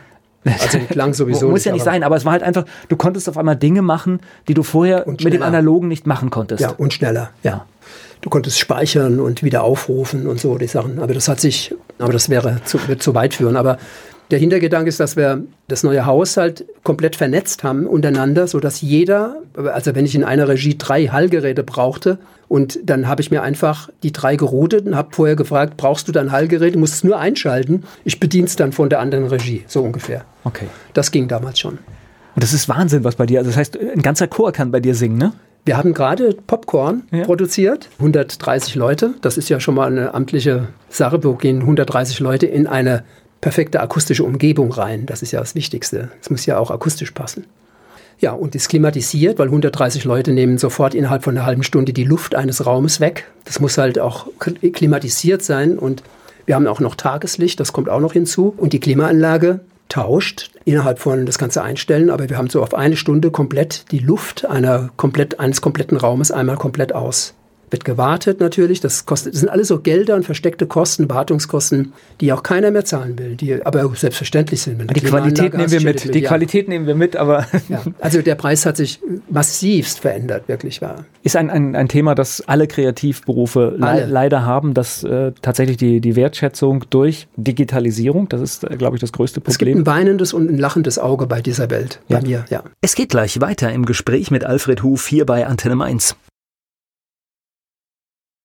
Alfred Huf vom Studio Tonmeister ist mein Gast hier bei Antenne Mainz. Unser Thema war gerade, ja, Kreativleistungen und die durchaus mangelnde Wertschätzung. Aber die Wertschätzung, also das, wenn man einfach sieht, äh, sei es Spotify, wenn wir das mal nehmen, du kriegst ganz viel Musik zu einem Spottpreis. Ja, Spotify-Preis. Ja, ne, also ich habe es gerade ganz bewusst auch so gesagt. Und der Künstler ist derjenige, der runterfällt. Ja, das sind nur noch wenige, wenige Cent von den 99 Cent, sagen wir ja. mal, was es kostet. Also habe drei, vier Cent nachher noch hängen. Alles andere geht mit. Es gibt wenige, die sich weigern. Herbert Grönemeyer weigert sich, weil er sagt, er gibt seine Musik nicht für 3000 Euro im so. Jahr her. Ja, das macht er auch. Das macht er auch so. Und noch andere, auch amerikanische Künstler, die sagen, nein, unsere Musik kannst du gerne bei Konzerten erwerben oder über den Handel, aber nicht über Stream. Ja, also ich und ich kann es auch verstehen, weil ja, wenn, wenn du etwas gut. erreicht hast, dann, dann ist das kein. Kann sich nicht jeder aussuchen, ist auch klar. Ja, das wird beim lachenden Auge natürlich ist für jemand, der neu ins Business kommt, ich ist es natürlich toll, eine, eine, toll, eine starke Marktzugang zu haben, schnell, ja. Das ist ja. natürlich auch der Vorteil, ja. Ich könnte das auch heute nicht mehr. Ich würde auch in der heutigen Zeit ein solches Haus mit einer solchen technischen Ausstattung würde ich heute das Risiko nicht mehr eingehen. Das ja. würde ich nie mehr bauen, sowas. Und du hast ja. Jetzt ist es da. Jetzt, ja, klar, das macht man jetzt auch nicht mehr weg. Ne? Und, ich, und ich glaube halt, du hast auch noch die, die Räume, die sind auch noch speziell gebaut. Das war das teuerste an der ganzen ja? Geschichte, ja. Komm, erzähl's noch. Das hat keine Berührung miteinander. Also alles liegt auf Edelstahlfedern, der Boden komplett isoliert, auch gegenüber der Außenwelt hat keine Berührung mit den Wänden und die Decke hat auch keine Berührung mit den Wänden. Die hängt an Federn einfach unter und ist dauerlastig drumherum abgespritzt. Die Wände haben noch keine parallelen Flächen, die sind alle um mindestens drei bis sieben Grad geneigt und das ist alles gemauert. Also der Architekt, der das damals gebaut hat, äh, hat mir die erste Wand, die ich fast 50 Zentimeter verschoben hatte, gerade gerückt. Dann habe ich gesagt, entschuldigen, wir bauen kein Büro, wir bauen ein Tonstudio. Ja, hätte er noch nie gehabt. Dann habe ich gesagt, dann lassen Sie doch die Wände so, wie ich sie gemalt habe. Ich habe ja die Zeichnungen auch selbst gemacht. Oh, das ist wirklich enorm. Da muss schon fast Nerd sein, oder? Ja, das muss man ein. Ja. Das ist klar, das ist der, der Alfred Huff ist auch in der Zeit ein Nerd gewesen. Vielleicht bin ich auch heute noch einer, das weiß ich nicht. Aber war ein tolles Gefühl, als es fertig war, oder? Ja, vor allem, als es funktioniert hat. Ja. Das war die, eine, die größte Überraschung. Das war, ich will jetzt die Namen nicht nennen, aber die Sportredaktion von Sat1 damals hatte einen Redakteur geschickt, der wohnt auch in Dreis, und da war die Regie noch gerade eingeschaltet. Wir haben aber noch keine einzige Leitung geprüft, ob ein Mikrofon, ein Mikrofon war hingestellt zum Üben. Und da kommt, bekommt die Sigi einen Anruf und kommt mit dem Telefon in, in den Laden gerannt sozusagen. Es war noch nicht mal zugeschraubt, es war noch offen teilweise da kommt jemand jetzt gleich, äh, kannst du schnell was aufnehmen und auf SP, auf Beta SP war das damals, ausspielen, das muss sofort dann zum Sender hoch nach da, ja. Ich habe es noch nicht probiert, aber wenn alles gut, wenn alles richtig angeschlossen ist, müsste es eigentlich, müsste es eigentlich gehen. Und da war noch jemand von SSL da, von Solid State Logic aus London, dem ich das erklärt habe, wie das geroutet werden musste. Und da hat er das erstmal geroutet. Das, das Pult war ja dumm. Das war, da hat noch keine Strecke, es war noch nichts geroutet. Es war eine digitale Konsole. Und das Ding hat geklappt. Das Ausspielen, das Aufnehmen, da war ich toll. Ich hatte gezittert wie Espenlaub und, es, und Anschluss war ich ein unheimlich zufriedener Mensch, weil alles funktioniert hat. Es geht gleich weiter im Gespräch mit Alfred Huf. Aus dem Medienhaus Mainz in Mainz-Dreis ist Besuch da. Alfred Huf ist hier zu Gast bei Antenne Mainz. Wo du das Stichwort Konsole sagst, da kommt irgendwie in meinem Hinterkopf war die Konsole irgendwie zu groß, die gekommen ist zu dir? Ist die, hat, war da irgendwas mit dem Transport? Ja, ja. es gab's. Es gab eine eigene. Es, SSL ich habe ganz, eine ganz ja, dunkle ja, Geschichte, was, die, die ja, ich glaube, das war bei zu viel Wein, hast du das mal erzählt. Nee, das, ich kann es ja, ist ja auch verjährt, kann ich jetzt auch erzählen. Also es gibt eine spezielle Firma, Pullen heißen die, die kommen aus London über den Kanal und so mit Anhänger und Kuppel, also richtig mit fettes Teil. Da waren drei Konsolen drin zuerst, weil die vierte passte nicht mehr rein. Und diese drei Konsolen wurden dann, und der Typ hat dann erzählt, wo er gerade herkommt. Er sagte, sie hätten gerade letzte Woche das Rolling Stones Studio mit einer analogen Konsole rausgenommen und die wäre auch nicht rausgegangen. Unsere ist nämlich nicht reingegangen, weil die zu groß war. Da haben wir die Beine abgeschraubt. Das ging damals noch. Es waren also Schrauben, die haben eine 5 cm Größe gehabt. Also das war richtig aus dem vollen Eisen geschnitzt.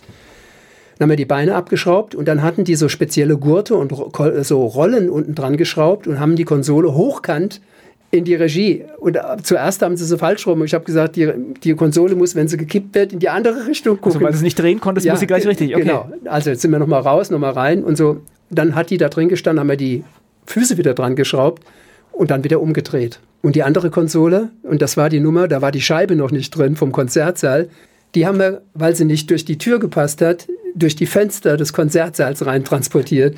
Und als die Fenster geschlossen waren, war die Konsole drin, die hätten wir nie mehr rausgekriegt. Die mussten wir, als wir, die haben wir dann verkauft später, die mussten wir komplett auseinanderschrauben. Komplett. Die Seitenteile, die Füße, die Module, es musste alles raus, damit wir die Konsole rausgekriegt haben. Das, ich kann dir sagen, das war eine Action für sich. Das ist verrückt. Wenn du jetzt so auf dein Schaffen zurückblickst, auf die letzten Jahrzehnte, das heißt, wir hatten jetzt schon so ein paar, paar Schlager, so ein paar schlimme Schlager erwähnt.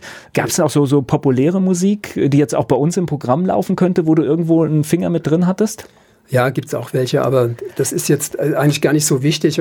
Ich habe jetzt mittlerweile über 400 Musik, also Filmmusiken auch geschrieben und, und das sind viele Sachen besetzt und viele, das sind auch nur Teile eines Films, wo ich dann was geschrieben hatte oder was produziert oder auch Filme, die ich gemischt habe, wo ich gar nicht selbst Komponist war oder, oder Notenerfinder, sondern wo ich Produzent war, wo ich einfach den Film produziert habe, wo ich halt verantwortlich war für den kompletten Sound. Habe ich das richtig im Kopf, dass du mal mit Peter Gabriel gearbeitet hast? Das war mein allererster Kunde, okay. der in Pfund gezahlt hat. okay. Was hast du gemacht für ihn? Der hat, es gab damals das Format CD-ROM ganz neu auf dem Markt. Das gibt es, glaube ich, gar nicht mehr. da sieht man wieder, was für eine irre Welt, gell? Ja, ja. Und das war der einzige Träger CD-ROM war der einzige Träger, der keine Audiomaterialien tragen konnte, sondern auch Daten. Und der brauchte für eine Art Laserschwert, das war damals in den 70ern durch ähm, Star Wars, Star Wars ja. äh, der Fall, aber das sollte nicht so klingen wie Star Wars, sollte anders sein. Und er brauchte verschiedene Vorschläge. Und da, war noch nicht mal was verhandelt. Also da hieß es nur, äh, da gibt es in Deutschland einen Typen, der hat, äh, der ist gut ausgestattet, sagen wir mal so. Der könnte das ja mal probieren. Und da hat sich irgendeiner an mich gewendet und hat gefragt, ob ich das machen könnte. Wie, egal, aber ich hatte ja die Fast-Fourier-Transformation von meinem Querleiten. Da habe ich gesagt, naja, wir können ja mal den Querleit ein bisschen quälen und mal was schneller, was langsamer, was tiefer, was höher und so abspielen, dann wird es schon klappen. Das Problem ist nur, ich muss hier einen Sound reinladen. Und wie lade ich, was für ein Sound soll das sein? Da bin ich hin und habe in den Aufnahmeraum ein Mikrofon an die Decke gehängt und habe weißes Rauschen über die Lautsprecher in den Saal laufen lassen. Und habe das Mikrofon in Pendelbewegung versetzt und habe dieses Signal vom Mikro wieder aufgezeichnet. Das hat so. Okay. So war das halt gemacht, immer hin und her. Ja, und irgendwann habe ich dann diese Sachen genommen und habe sie schneller und kürzer und höher und tiefer und habe den, ach, unzählige Versionen auf CD-ROM sozusagen geschickt. Und dann kam ein Überweisungsträger mit 900 Pfund. 900 Pfund, das war das erste Honorar mit in englischer Währung. Das war für Peter Gabriel. Okay, aber das ist doch eine tolle Geschichte, oder? Ja, ja, das klar. Ist, ich finde ja. das auch toll. Also, wenn man überlegt, mit welchen Leuten, auch, auch die Leute, die du kennengelernt hast. Albert Mangelsdorf war noch im Studio, Paul Kuhn. Und also so Leute, der, der Thomas Gottschalk mit ja. Gottschalk Amerika, haben wir sechs Folgen für ihn produziert. Der hat sich auch super wohl gefühlt. Also, das Gebäude war auch für das ZDF repräsentativ für Leute, die sagen wir mal, was zu sagen hatten. Naja, und, und es ist, äh, ich hatte Stichwort gesagt, es ist kreatives Arbeiten und ich finde, du brauchst, das ist ja, wir haben ja hier auch Wert gelegt, dass das Licht da ist. Ja, das ist auch sehr Tageslicht, dass, dass du, das brauchst du zum kreativen Arbeiten, wenn du irgendwie so eingesperrt bist und jetzt mein, wir beide kennen das ZDF, da gibt es Stellen, ohne Tageslicht. Ja und, ja. Und, und ich glaube, das macht auch was mit der Kreativität von Menschen. Ich glaube, das funktioniert nicht. Also ohne Tageslicht möchte ich möchte sehen, ob es regnet oder ob die Sonne scheint. Das war, war mir wichtig. Ja. Wir hatten super Probleme am Anfang, als wir gebaut haben, weil wir einen Baustopp bekommen sollten, weil die Sigi dann mit dem den Deal gemacht hat.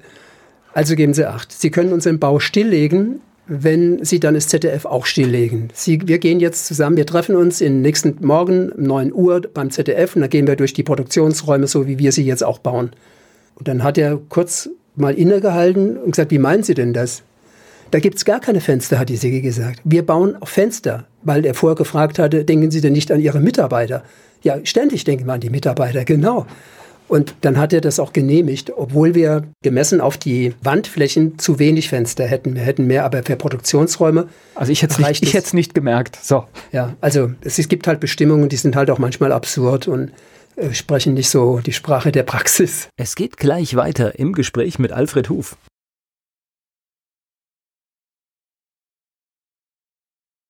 Alfred Hufe ist mein Gast hier bei Antenne Mainz und wir haben über das Medienhaus in Mainz-Dreis gesprochen, der Sitz auch seines Unternehmens, dem Studio Tonmeister.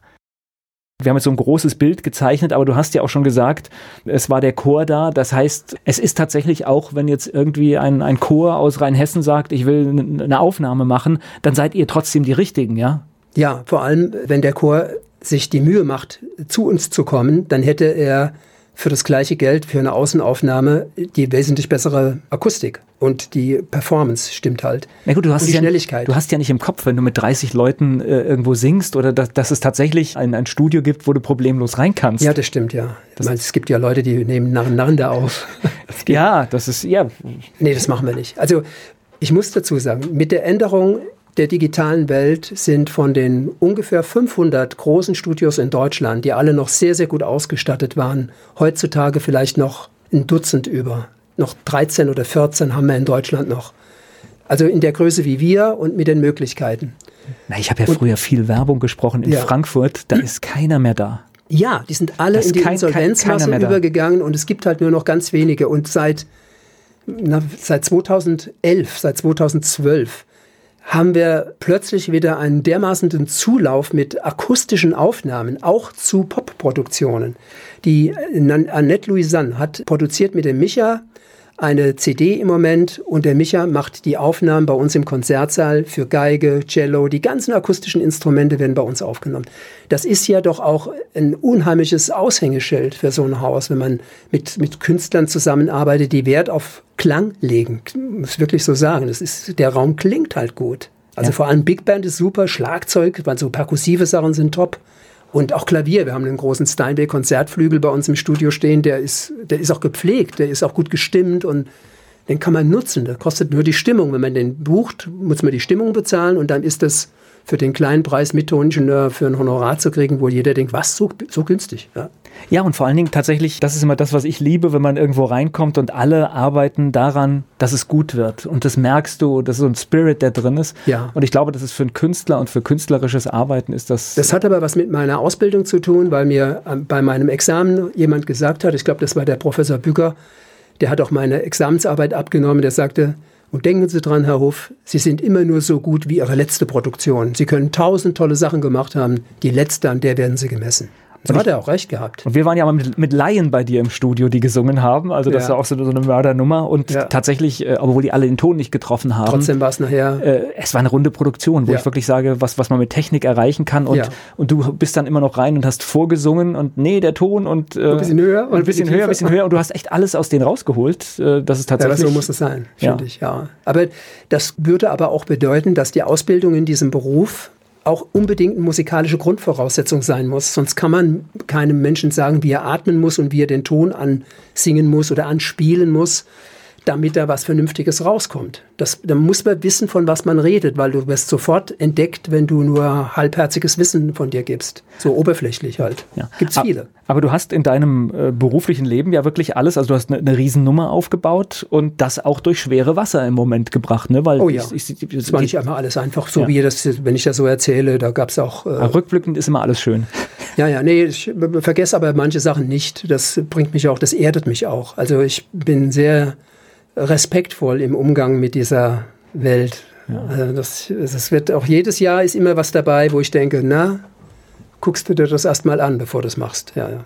Ja, man, man, wird halt vorsichtig, ne? Ja, ja. Also gerade, gerade im Medienbereich passieren halt auch unglaubliche Dinge, die. Ja, weil es so unheimlich viele Menschen gibt, die äh, einfach nichts drauf haben, aber suggeriert bekommen, Du musst doch gar nicht üben, du brauchst nur DSDS anzuschauen, dann siehst du, was da passiert, welche Leute da mit welchem welcher Unverfrorenheit auftreten, die würde ich nicht ins Studio lassen, weil die können ja gar nicht. Na nee, gut, es ist auch, man muss immer gucken, was ist es. Deutschland sucht den Superstar ist keine Sendung, die einen Superstar sucht sondern Nein. das ist reine TV-Unterhaltung. Ja, gut, aber es werden Leute Kosten von es werden Leute vorgeführt. Ja, genau. Das ist das Prinzip dieser Show. Finde ich aber nicht schön, aber ja? gut. Und es hat, ich muss jetzt sagen, so ein bisschen Schadenfreude, es hat am Anfang auch einen hohen Unterhaltungswert, äh, wenn du da reinguckst und irgendjemand verpatzt es total oder äh, es fehlt die soziale Kontrolle, aber eigentlich, äh, wenn man wenn man dann während man schmunzelt oder lacht mal drüber nachdenkt, ist es eigentlich ein schlimmes Zeichen, weil dort werden Menschen vorgeführt, wo das soziale Umfeld nicht stimmt. Weil normalerweise, wenn ich in so eine Castingshow gehe, müsste mein Umfeld sagen, du kannst nicht singen. Ja,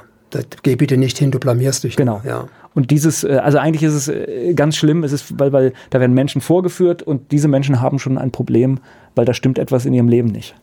Bei uns rufen wöchentlich Leute an, die äh, sagen, ich möchte gerne eine CD machen. Ja. Was kostet das? Es hat ja, was wollen Sie denn machen? Soll ich die Musik schreiben dazu oder haben, bringen Sie die Musik mit? Wollen Sie drauf singen oder spielen Sie Gitarre? Da, auch die Voraussetzungen. Ich gehe jetzt, ich rufe jetzt ein Tonstudio an und sage denen, dass ich eine CD machen will. Aber die haben überhaupt keine Vorbereitung. Also es gibt keine Texte, es gibt keine Musik. Das Tonstudio macht das alles. Und dann sagst du, ja, die Stunde kostet, oh, so viel. Aber Entschuldigung, ich, ich kann die Geschichte nachvollziehen. Das ist äh, hier, vermutlich. Hier klingelt das Telefon und äh, ich wollte mal vorsprechen. Am Telefon sage immer alle, ich habe so eine nette, nette Stimme und ich wollte, ich sollte mal zum Radio gehen. ja. also, auch das passiert. Ja, und dann, und, und, äh, musst du nur fragen, sprechen Sie so wie jetzt gerade? Ja, ja, so. und das ist halt, ich habe es extra so gemacht. Ja, ja, weil's, weil's, ja, aber es ist so. Meistens ist, es so, ja. so. Und das ist einfach, weil es gehört natürlich zu jedem Job viele Dinge dazu. Jahrelange Erfahrung und äh, Liebe dazu und Details. Und es manches, was sich einfach anhört, ist nicht einfach. Ja, ja. Also ich, wir haben echt einiges erlebt in diesem 30, 32 Jahre gibt es das Studio Tonmeister schon. Es geht gleich weiter im Gespräch mit Alfred Huf hier bei Antenne Mainz.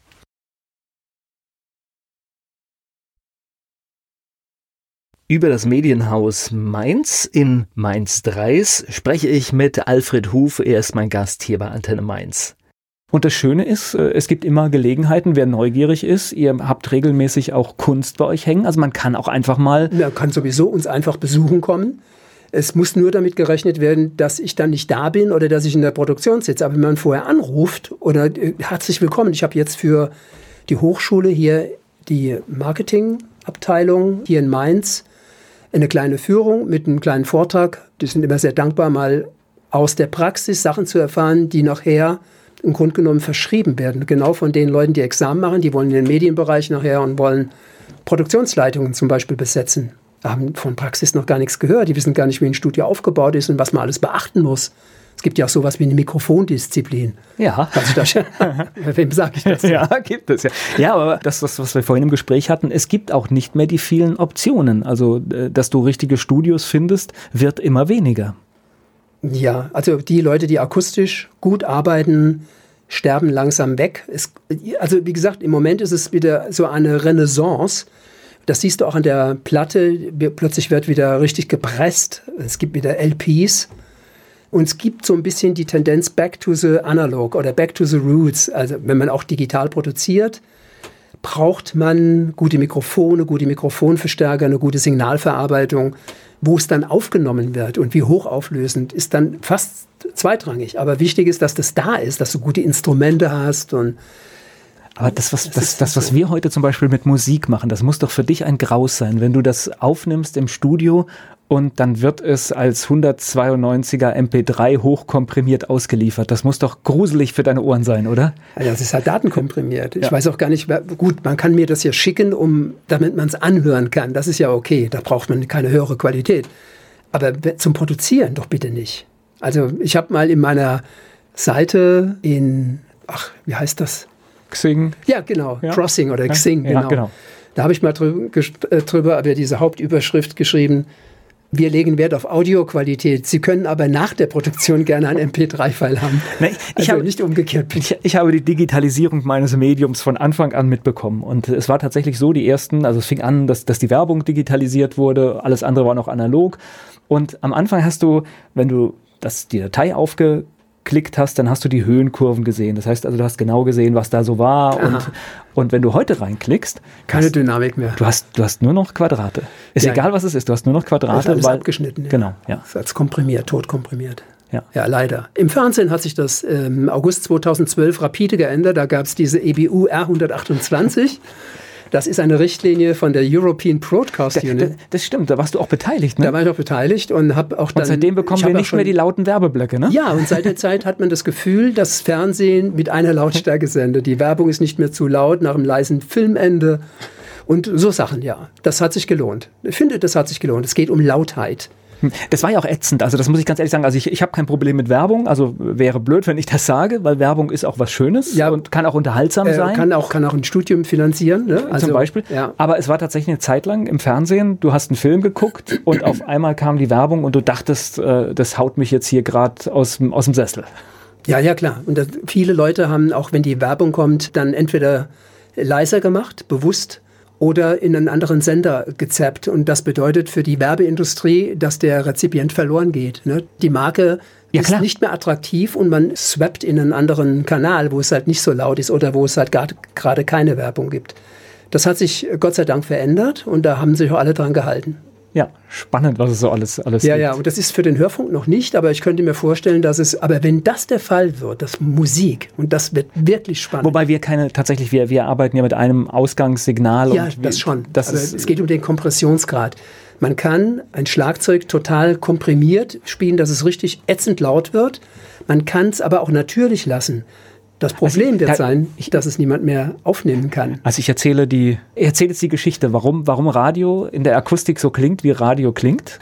Es ist tatsächlich so, dass Optimot ist das Gerät am Ende ja. eines jeden Radiosenders und äh, da wird das Signal komprimiert. Die Idee dahinter, die kam in den 80er Jahren, Ende der 80er Jahre, sogar als analoges Gerät auf aus den USA. Der am lautesten im Band ist, wird gehört. Und das heißt, Weil die Reichweite größer war genau, damals. Genau. Und das heißt, der erste UKW-Sender hat dann so ein Gerät eingesetzt und er klang lauter. Und wenn du halt über die Skala gegangen bist, bist du bei dem lautesten hängen geblieben. Das ist heute nicht mehr so. Heute machen es alle. Ja. Und damit ist es sinnlos geworden. Ja, damit ist sinnlos geworden. Ja. ja. Also das heißt, du kannst nicht mehr verzichten drauf. Wir können nicht weggehen, aber weil wir würden leiser klingen als die Mitbewerber. Aber die digitalen Wellen funktionieren halt. Da ist es toll. Ne? Dann funktioniert es nämlich nicht mehr über Lautstärke, sondern wird, da kannst du genau die Reichweite begrenzen oder erweitern. Deswegen äh, spreche ich auch so viel über DAB Plus, weil das ist äh, das genau. System, äh, das vieles, äh, es ist ein tolles System und kann immer nur empfehlen. Das klingt auch gut, das ja. muss man auch sagen. Die Übertragungsqualität ist perfekt. Ja, also auch da geht noch Steigerung nach oben. Wir, wir nutzen das alles mit, mit recht, recht geringer Datenmenge, aber äh, dafür sind die Ergebnisse toll und ich glaube, da steckt, steckt viel Potenzial drin und vor allen Dingen der Empfang ist klasse, wenn man wirklich, also ja, unser, unser Programm, also ich habe erzählt, ich war in Köln in dieser Sendung und ich habe bis kurz vor Köln habe ich Antenne Mainz gehört. Mainz hören, ja. Ist mir da, genauso gegangen letzte Woche. Ja, Zwischendrin vielleicht mal 20 Sekunden irgendwo ein Aussetzer, aber es ist dann einfach weg, kein Rauschen und es ist dann einfach wieder da. Mhm. Also deswegen ist es eine tolle Technologie. Da sticht eigentlich die Digitaltechnologie ganz klar das Analoge, aber irgendwie hängen viele Leute am analogen Gerät. Ja, aber es wird sich bald ändern. Zumal die Digitaltechnik wird nicht mehr wegzudenken sein. Also bei uns nicht mehr, in der Produktion sowieso nicht. Beim Fernsehen werden sich auch einige Sachen noch verändern müssen. Das wird vielleicht irgendwann mal gar kein Fernsehen im herkömmlichen Sinne mehr geben. Vielleicht, das weiß man jetzt nicht. Aber es wird unheimlich viel. Meine Tochter, die guckt das im Internet, aber nicht um 19 Uhr die Nachrichten, sondern man sieht gerade Lust und Zeit hat. Ja. Es geht gleich weiter im Gespräch mit Alfred Huf. Alfred Huf aus Mainz-Dreis ist mein Gast hier bei Antenne Mainz. Dein Lieblingsplatz in Mainz? Der Rote Kopf. Das ist eine Gast. Ja, ich, ich hatte jetzt überlegt, ich, aber nein, ich kann es nicht zuordnen. Du musst Doch, mir helfen. Also Rote Kopf ist in der Rote Kopf-Gass. Ja. Es gibt ein kleines Weinlokal. Die hatten früher über den St. Laurent. Das ist ein Rotwein okay. und der ist sehr bekömmlich. Äh, ich trinke hier normalerweise nur Rotwein und der Rote Kopf ist für mich, äh, da bin ich fast äh, einmal im Monat mindestens als zu Gast sozusagen. Mainz ist für dich? Meine Heimat. Wiesbaden? Deswegen, nicht wie die deswegen, deswegen machen wir es. nicht wie die Fasnacht. Ich habe gegen die Wiesbadener nichts. Es gibt so eine schöne Anekdote, dass ein Wiesbadener nach Mainz kommt und will sein Auto in Mainz verschrotten. Und dann sagte der Schrotthändler, das tut mir jetzt wirklich sehr leid, aber wieso gehen Sie eigentlich nicht in Wiesbaden und verschrotten? Ja, die haben doch alle zu in Wiesbaden schon. Was kostet es denn bei Ihnen? Da sagt der Mensa so und er mir angeguckt, ein bisschen, naja, wenn sie drin sitzen bleiben, nix. also ich habe nichts gegen die Wiesbadener, aber es ist so eine, ja. äh, die, die, Stadt ist ganz anders. Aber die kommen, äh, ich fühle mich in Mainz auch viel wohler. Ich bin hier geboren, aber ich habe auch gegen Wiesbaden nichts. Meine Tochter wohnt in Mainz-Kastell und das gehört ja zum Wiesbaden. Mainz, ja, Mainz-Kastell, aber es wird Wiesbaden verwaltet, glaube ich. So ja, es ist, äh, ja. ist diese Ironie immer im Schild. Ja, ja, äh, Mainz-Kastell, ja. Stadtteil Wiesbaden, ja. Genau. Fleischwurst mit Senf oder Handkäse mit Musik? Handkäse mit Musik. Fastnachtsfan oder Fastnachtsmuffel?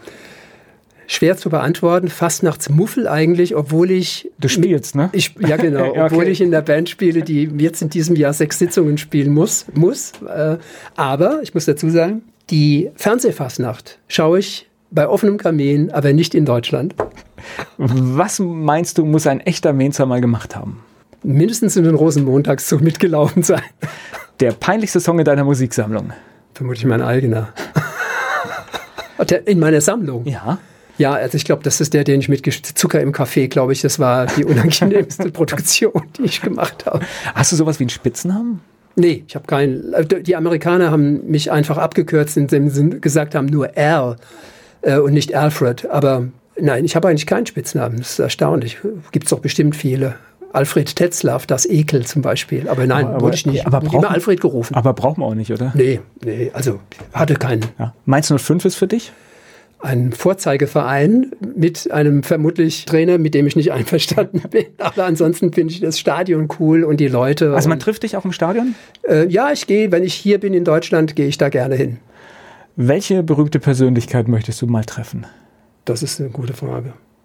Also ich hätte gerne mal Michael Jackson kennengelernt, aber das ist ja jetzt nicht mehr möglich, weil er halt ja schon oben in der Band im Himmel mitspielt. Also Michael Jackson hätte mich interessiert, weil ich seine Musik erst nachdem er gestorben ist, nochmal mir auch angehört habe und festgestellt habe, da gibt es eine Produktion, also das jetzt nur zur Info. Die ersten acht Takte ist der Bass völlig verzerrt und dann ist er erst sauber, als hätte der Toningenieur den Cut rausgenommen, irgendwas gemacht. Es gibt nur bei Michael Jackson diese Aufnahme. Das ist, hat mich fasziniert damals. Aber ich weiß nicht mehr, wer das war, welche, welcher Song das war. Aber Michael Jackson hätte ich gern mal kennengelernt, ja. Als Musiker oder gerne Prince auch. Das Prince hätte, ich, hätte mich auch gereizt, ja. Es geht gleich weiter im Gespräch mit Alfred Huf hier bei Antenne 1.